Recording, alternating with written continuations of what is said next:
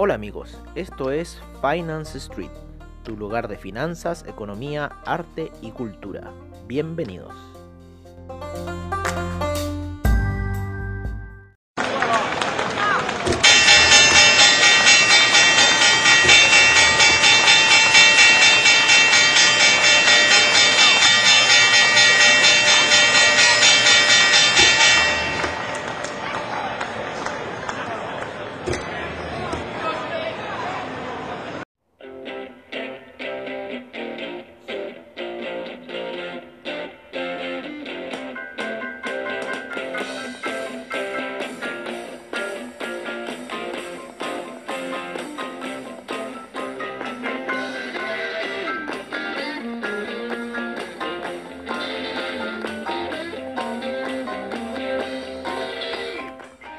Hola, hola, hola amigos de Finance Street, amigos de comunidad traders, bienvenidos a Mercados on Street.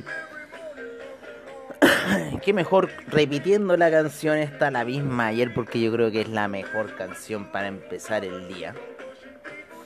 Taking care of business con lo que está pasando en el mercado. Me tiene, no perplejo, me tiene enrabiado, enrabiado porque están en el mercado europeo dándole duro al Nasdaq ha perdido ya desde los casi 13.300 puntos aproximadamente, ya rompió la barrera de los 13.000, está ahí peleando, tratando de sustentar aproximadamente este nivel de los 13.000 que había llegado el Nasdaq. Eh, después del rompimiento, ¿no es cierto?, del hombro cabeza a hombro ayer de eh, gráficos de 4 horas, ¿no es cierto?, que nos dejó ahí ese toque de media móvil, ¿no? El día viernes, la media de 200, ¿no? En gráficos de una hora y luego las caídas, las ventas que empezaron ayer y luego la indecisión del Nasdaq, ¿no es cierto? La indecisión en el horario norteamericano debido a las mismas restricciones que ellos pusieron. El estocástico de un rebote, por lo menos en lo que es una hora para ese índice. Lo vamos a ir a ver en el largo tiempo ahora con ese velón que está haciendo en eh, cuatro horas y que lo más probable que siga siendo un velón ahora en el inicio eh, de Wall Street ya eh, va bastante negativo. Vamos a ir a ver el futuro, cómo se encuentra en el estado ultra negativo que está. ¿Y por qué los, gringos no hacen esta jugada? Porque después de lo que hicieron, ¿no es cierto? El año pasado,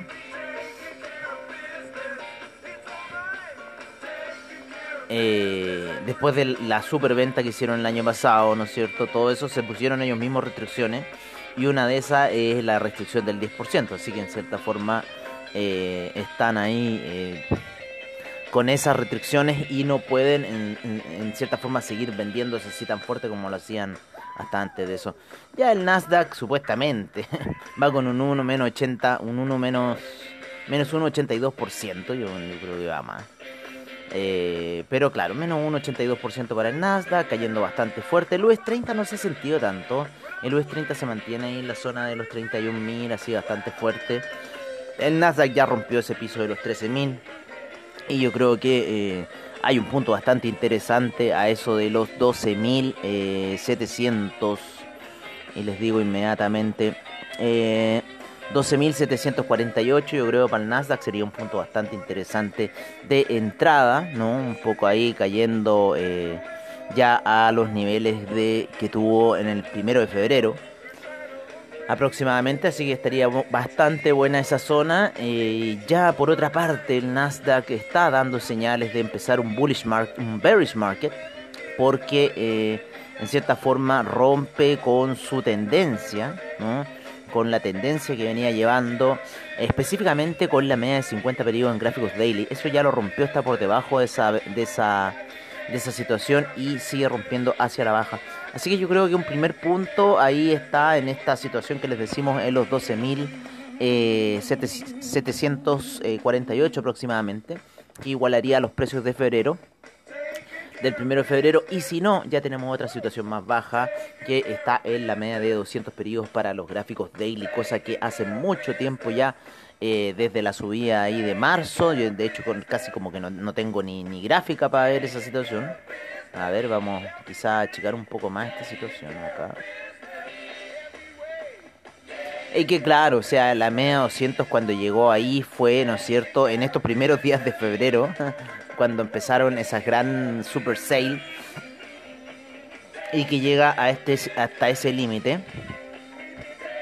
Y eh, después comienza un... Eh, después sigue la caída, rompe esa media de 200 periodos, después sigue la caída hasta encontrarse hasta esos niveles bastante bajos que fue en la media de 200 en gráficos weekly, si no me equivoco. Para por lo menos el Nasdaq. Claro, después la gráfica en weekly. Va a tratando de buscar, así que es importante porque está tratando de ir a buscar la media de 20 periodos en gráficos weekly, que también es interesante. Eh, y podríamos ver ahí una situación de rebote, de recompra, pero va, va perforando muy fuerte, inclusive me está dando un poco de desconfianza esa situación. Ya va en 65, viene cayendo muy fuerte el Nasdaq hasta este eh, hasta esta edición, ¿no? Hasta esta edición de lo que estamos hablando acá un poco, viene cayendo bastante, bastante fuerte. Así que en realidad eh, vamos a esperar ese punto a ver qué sucede, si es que empiezan recompras eh, o no, o qué va a pasar, pero esto está como un super cell. Ya va casi 2% abajo, el Nasdaq cayendo violentamente, ya entró en la zona del 2%. Y el siguiente es el Russell 2000, ¿no es cierto? Que va con un 1.16% abajo. ¿Qué irá a pasar? No tengo idea, no tengo idea lo que irá a pasar, eh, porque, eh, ¿cómo se llama? ¿Qué, ¿Qué, van a hacer estos? ¿Qué van a hacer? O sea, no, no, no sé, los europeos, el DAX, el DAX ha sido el principal villano de esta situación. El US 500 también cayendo súper fuerte, lo vamos a poner en gráficos de 4 horas para que vean un poco mejor, se imaginen mejor un poco la situación. Ya el, el, el el US 500 está tocando la media de 200 periodos gráficos de 4 horas. el Dow Jones que está el más atrasado. Está todavía muy lejos de la media de 200 periodos gráficos de 4 horas. Está súper alto el, el, Dow, el, Dow Jones. Ha habido, parece, buenos reportes de eh, los eh, industriales en ese aspecto. Russell 2000 todavía ni siquiera llega a la media de 200 periodos gráficos de 4 horas.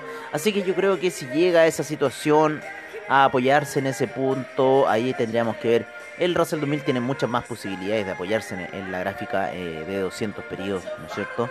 En, los gráficos de 4 em, horas, como estoy viendo aquí. Por lo menos, como les digo, el Nasdaq sigue eh, reventándose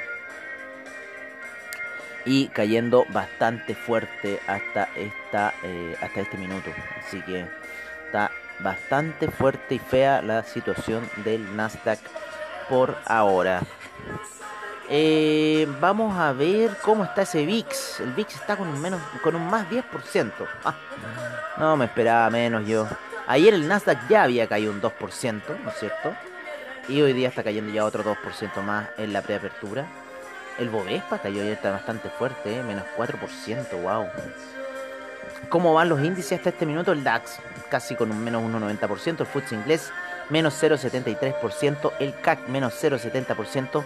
El, el único que está haciendo lo contrario es el índice español, aunque ustedes no lo crean, está con un 0,06% arriba, yo también lo estaba viendo en las gráficas, está arriba. Eh, una de las bolsas más transadas, la bolsa holandesa, ¿no es cierto? Menos 2.51%, así que está perdiendo fuerte. De hecho, la bolsa holandesa destronó a la inglesa así que no sé si lo leyeron eso, hace unos días atrás. El Eurostock 50, un menos 1.41%, la bolsa de Milán menos 1.49%, la bolsa suiza menos 1.40%, así que la cosa va en serio. Eh, la bolsa austríaca menos 0,98%. ¿Cómo estuvo la bolsa en, eh, el extranjero? El Nikkei se dio vuelta al final de la sesión, llegó hasta la media de... Em, ¿cómo se llama? Mm, mm, mm. Estuvo apoyándose primero en la media de 200 periodos en gráficos de una hora. ¿no es cierto? Eso ya lo teníamos claro. Pero después, después llega hasta la media de 20 y 50 periodos en gráficos de una hora. Está interesante el Nikkei en una hora. Y ahí empieza realmente ya la venta para el Nikkei. Eso ocurrió aproximadamente a eso de las 4 o 5 de la mañana. Y eh, luego ya empieza la caída que ya rompe, ¿no es cierto?, la media de 200 periodos en gráficos de una hora. Así que yo creo que la situación bajista para el Nikkei eh, se, está, se está, está tomando color. Eh, el Nikkei es como súper ordenado en esas cosas y ya está cayendo bastante feo por ahora. Así que los que están vendidos en Nikkei, éxito ahí porque va bien esa operación y sigue cayendo, rompiendo la media de 200 periodos a la baja. Eh, por otro lado, ¿no es cierto? Tenemos un índice australiano eh, ligeramente positivo, 0,86%. El, el neozelandés un menos 0,72%. El Shanghai menos 0,17%. El Shenzhen menos 0,61%. El China 50 0,15%. Hoy día estuvo muy planito, muy eh, como que subió, después bajó el China 50 el Hang Seng con un 1.03%, el Taiwan Weighted con un 0.20%, el Kospi con un menos 0.31%, el Nifty con un 0.22%. Pero la situación en Europa está roja, roja, roja y como les digo el VIX estuvo en un minuto con un 10% de alza hasta este minuto. Así que así está la situación por lo que estoy viendo aquí en Investing. Nos vamos a ir nos vamos a ir. Vamos a liberar un poco las pantallas. Vamos a liberar un poco las pantallas para irnos con el platino, con el cobre, con la plata. ¿No es cierto? Con el oro. El cobre. El cobre. El cobre tuvo un alza durante la noche. Ahora se está apoyando en la media de 50 periodos en gráficos de una hora, también haciendo la misma situación de ayer, de estar rentando en la noche y no durante el día. Eh, llegó hasta los 4.22, nuevamente sobrepasó un poco el máximo de ayer. Llegó hasta la zona de 4.22 y ahora se encuentra ahí en la media 50 periodos en gráficos de una hora. Eh, y vamos a ver si rompe esta media para ir quizás en busca de niveles bajos. No lo sé hasta este minuto, pero por otra parte, su contraparte, el platino, está retrocediendo. Contraparte le digo porque llevan hasta, hasta un tiempo atrás las mismas gráficas, con el mismo diseño gráfico y todavía lo siguen llevando. Si lo que pasa es que está un poco más distorsionado. Y el platino ya va cayendo fuerte y va en los 1252. Eh, ¿Por qué va cayendo fuerte? Porque lo estoy viendo en gráficos de 4 horas. La plata también está retrocediendo a esta hora, ya está en la zona de 27,80. El oro también está retrocediendo al parecer. Eh, en gráficos de 4 horas, no quiere llegar a la media de 200 pedidos, así que al parecer las ventas deberían eh, comenzar ya, yo creo, para el oro, ¿no? está mm, está ahí difícil la situación gráfica del oro. Yo no sé, yo creo que va a laterizar un poco más. No creo que haga una pendiente tan fuerte, bueno, nunca sabe. Pero podría ir a lateralizar en estas gráficas de 4 horas. Porque todavía está por eh, sobre la media de 20 eh, periodos en gráficos de 4 horas, en gráficos de 4 horas y eh, sobre la media de 20 de 50 periodos en gráficos de 4 horas también hay un pequeño impulso de que quisiera ir a buscar la media 200, esa media que le ha hecho mucha resistencia, pero esperemos la lateralización y yo creo que a eso em, a eso del fin de la semana podríamos ver alguna corrección y después quizá a inicio de la próxima, como he dicho la semana pasada. Empezar a ver quizás un retroceso más fuerte para este activo. Así que así con el oro por ahora. Eh, lo tengo al ojo, sí. ¿no? Lo tengo al ojo, el, oro. Y vamos a ver eh, qué situación eh, gráfica va a querer hacer el oro, ¿no? Así que eso por ahora con el oro. Lo mismo que el cobre, que en ese rebote que está dando en la media de 50 periodos hay que tener ojo si la rompe, ¿no? Así está la situación ligeramente por ahora con estos activos. Eh, ¿Cómo están los hidrocarburos? ¿Cómo están los hidrocarburos? Vamos a verlos inmediatamente. Estamos viendo el petróleo y la super alza que ha tenido debido a los temas que han ocurrido en Texas. ¿no? El alza que tuvimos ayer eh, de la gasolina, ese gran gap. Ese gran gap se debió principalmente a los temas de... Eh, de cómo se llama, de las refinerías que están teniendo mucho problema en Texas debido al frío. Porque es muy raro que en Texas nieve, ¿no? Es muy, muy raro que en Texas nieve. Sin embargo, nevó y esa situación en cierta forma ha eh, cambiado todo el paradigma para lo que tenían ahí los tejanos en cierta forma con su eh, amado petróleo. ¿no? El Hitinoil está también haciendo la misma situación técnica. El Hitinoil tuvo una muy buena salida ayer. Muy buena salida. Eh, oye, en, en, una hora se disparó las velas alcistas. Vamos a ver acá Hitinoil a las 10 de la mañana, eso son a las 7 de la mañana, a las 8 de la mañana ya empezó a dar señales de cambio de tendencia el hitinol. Lo mismo que el petróleo, esas velas bastante chiquititas, como hubiera sido esa salida. ¡Ole! ¿No es cierto? ¡Ay, qué terrible! Si hay que estar viendo todo, va a tener oportunidades dentro del mercado, dentro el petróleo, el hitinol. Eh, vamos a ver, en la gas natural debe estar cayendo. No, está lateralizando, así que está en la zona de 2,90, pero yo creo que ya va su tendencia hacia la baja y vamos a ver la gasolina. La gasolina siguió subiendo. Está ahora también en la misma figura técnica que el petróleo, que el petróleo para calefacción. En la media de 20 periodos ahí apoyándose en esta. Ya en cierta forma acomodándose un poco. Y los demás, yo les dije, ¿se acuerdan? Ahí en el chat. Les dije el petróleo está retrasado con el mega gap que se pegó la gasolina. Los que hicieron caso a esa señal, bueno, están ahora tomando bastantes buenas utilidades, creo yo, debido a esta situación que eh, en cierta forma está guiando la gasolina hasta este minuto. Nos vamos a ir con otros activos más, por ejemplo el café que ya empezó sus operaciones, que también nos jugó una pasada bastante interesante el día de ayer. Principalmente el café, eh, ¿cuál fue la pasada de ayer? Eh, fue el, el, tocar, ¿no es cierto?, la media de 50 periodos en gráficos de una hora. Nosotros dijimos esa situación y si seguía perforando, en cierta forma, eh, ir a, buscar la media de 200 periodos. No se dio, se dio con la de 50 y a eso de las mm, del horario de Wall Street, ¿no es cierto? A ver. De repente me marca, de repente no. Un poquito antes del horario de Wall Street que empieza el cambio de tendencia, luego que se apoya en la media de 50 eh, periodos y comienza una super compra, ¿no es cierto? Que casi lo llevó a subir, eh, casi lo llevó a subir 9 dólares, ¿no? Eh, interesante la situación que se mandó aquí el café, porque estaba en niveles de 126 y termina en los 135, eso sube una super alza. En cierta forma rompe también con los máximos que estábamos nosotros esperando, que eran los 131. Eh, ya hizo dos figuras técnicas bastante importantes, la primera alza como la segunda. Así que yo creo que vamos a estar en una etapa de lateralización quizás para el café. Y eh, después para ir a buscar unas tomas de ganancia en cuatro horas.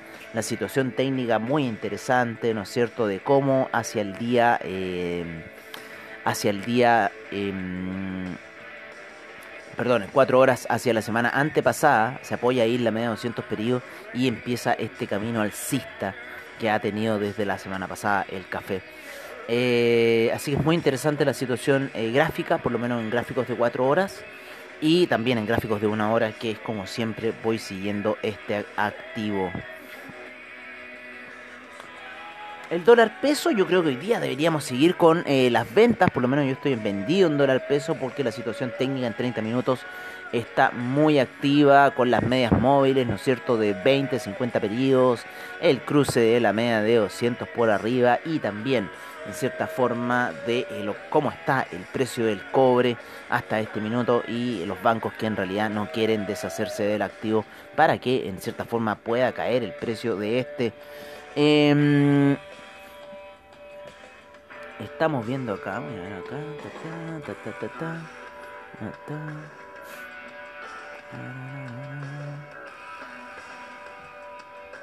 Hoy súper expuestos. Vamos a dejar ahí estos chicos que hagan sus labores. Los chicos de Dupli Trade.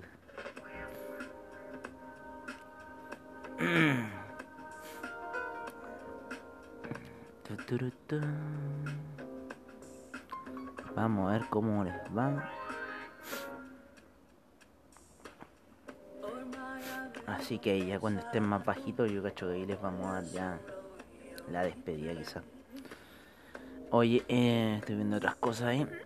Mm, bueno, como les decía, el dólar peso yo creo que debe ir a la baja. Ahora el euro, ¿no es cierto? El dólar index, el franco suizo, franco suizo apreciándose, ¿no es cierto? Así que puede dar señales de que el oro vaya a caer en cuatro horas. Cuando empieza esas señales, el franco suizo, lo más probable es que el oro vaya a buscar eh, ventas, pero yo creo que va a estar lateralizando un poquito ahora. No quiere caer de los 800. Eh, quiere hacer ahí como quizá un último golpe final, tener esta semana un poquito alcista para el oro. Pero sabemos que la tendencia a largo plazo del oro es a la baja hasta el minuto. El, euro subiendo, así que eh, ya rompió la media de 200 periodos hacia el alza y se encuentra retrocediendo ligeramente. Por otra parte, el dólar index El dólar index se encuentra cayendo. Eh, ayer quiso eh, entrar a la zona de los 89, entró por poquito. Eh, pero ha estado ahí como con un camino alcista. A ver, dólar index, dame alguna señal. Claro, entró ahí a 89,91 en las primeras operaciones el dólar index, sin embargo después se da vuelta y sube hasta la zona de 90,12. Sin embargo también el destino del dólar index es es a la baja. Así que por eso, eso es lo que estamos viendo ahora. Sin embargo, el franco suizo y esa alza que está teniendo está bastante interesante. Porque como les digo, podría empujar el oro hacia la baja y con lo cual después arrastraría el euro y otras divisas más.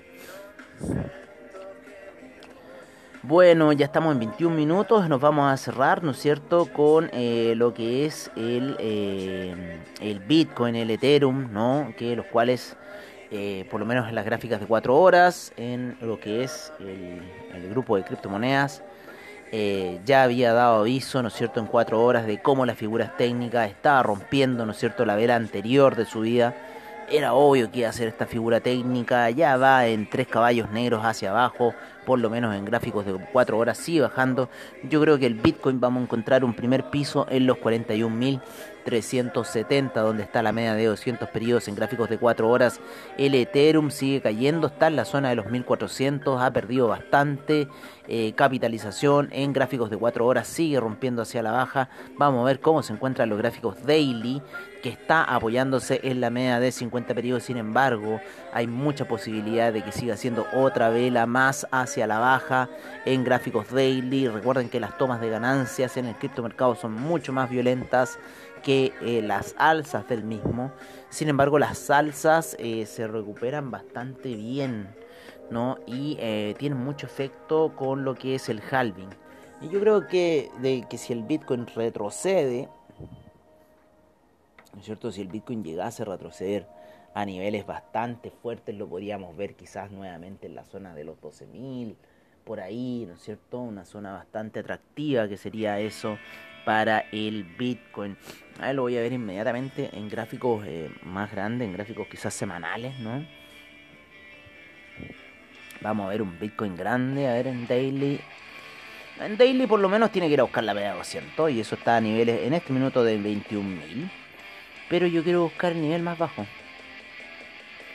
El nivel más bajo, wow, la vela weekly ya la está rompiendo la baja, o sea, ya hizo ahí el primer testeo eh, con lo cual mm, la tendencia bajista parece que en Bitcoin las vamos a empezar a ver. Y claro, yo iría a los mínimos, mínimos, a ver qué zona podríamos ver de mínimos para el Bitcoin. Yo creo también la zona de 10.000, ¿no es cierto? Los 9.000. Sería una zona interesante para el Bitcoin en un retroceso muy fuerte que eh, puede tener. Está ahí atrasado Bitcoin con esta señal. O sea, está ahí atrasado porque eso ocurrió en el 2017 de forma muy similar. Ya me gusta cómo va la vela mensual cayendo, ¿no es cierto? Va muy simpática. Ya casi ha retrocedido eh, un tercio la vela mensual. Así que yo creo que el próximo mes deberíamos ver un alza que no va a llegar hasta el tope, no va a llegar a los 58.000 pero eh, va a estar muy cerca y ahí yo creo que podrían empezar nuevas ventas si se repite la figura técnica del año 2017-2018. Así que estamos viendo una situación muy similar. Todas estas cosas se repiten, no me he cansado de repetirles de que todas estas cosas se repiten y por lo menos si se cumple eh, lo que fue ese retroceso que tuvo tiempo atrás, quizás podríamos estar viendo al Bitcoin en unos niveles más interesantes. Eh, bueno, la zona de 9000, ¿no es cierto? Quizá ir a buscar la media de 50 periodos, que hasta este minuto está tratando de girar al alza, pero después yo creo que en los meses venideros se debería ir acomodando y debería estar un poquito más recta, lo mismo que esa media de 20 periodos también debería empezar un poco a aplanarse. Así que yo creo que eso podría ser una predicción para el Bitcoin. Esto demoraría hace un tiempo. Yo creo eh, la primera vez se demoró un año, ¿no es cierto?, en llegar hasta los niveles más bajos. Y ahí empezaron ciertas compras. De ahí no quiso pasar ciertos niveles. Y eh, llegó hasta 13.000 en esa vez. Después volvió a caer. Y después eh, esa super caída de marzo, febrero, marzo del año pasado que eh, lo llevó a las compras más mínimas que la gente pudo hacer, lo mismo que. En Ethereum llegó a unas cifras pero ridículamente mínimas, ni siquiera en el inicio de Ethereum como que había estado tan baja la situación. Y eh, finalmente termina eh, la super alza. ¿no? Pero bueno, Ethereum había estado un poco más bajo, ¿no es cierto? Pero eso nosotros todavía no teníamos eh, criptomercado para poder hacer esas situaciones, pero la zona de 120 ya era bastante baja.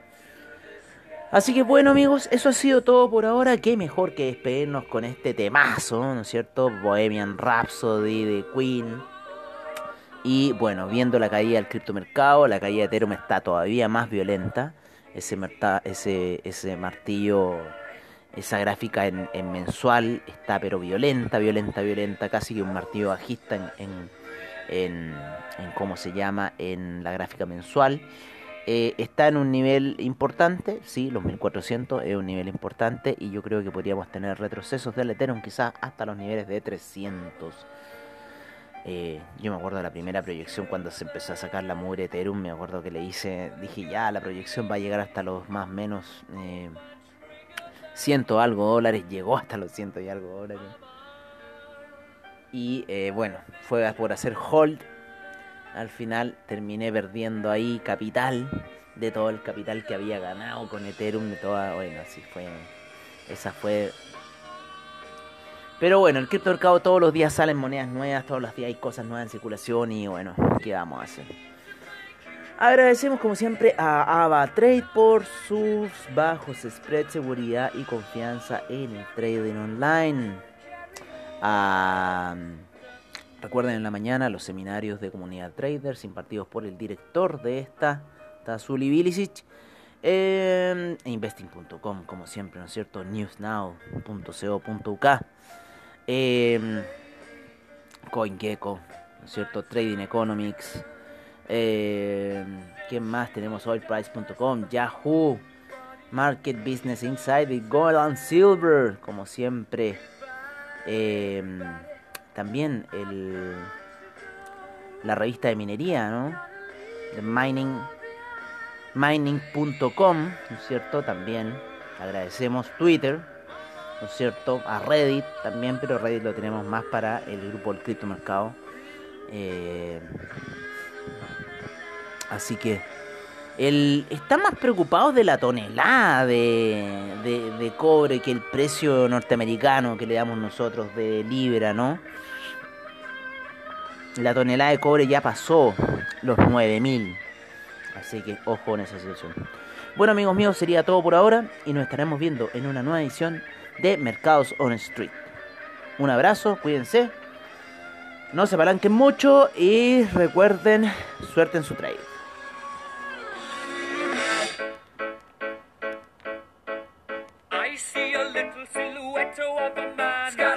Scaramouche, will you do the fandango?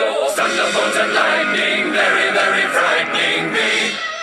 Galileo, Galileo, Galileo Figaro. Magnifico! I'm just a poor boy, nobody loves me. He's just a poor boy from a poor family, sparing his life from this monstrosity. Easy come, easy go, will you let me go?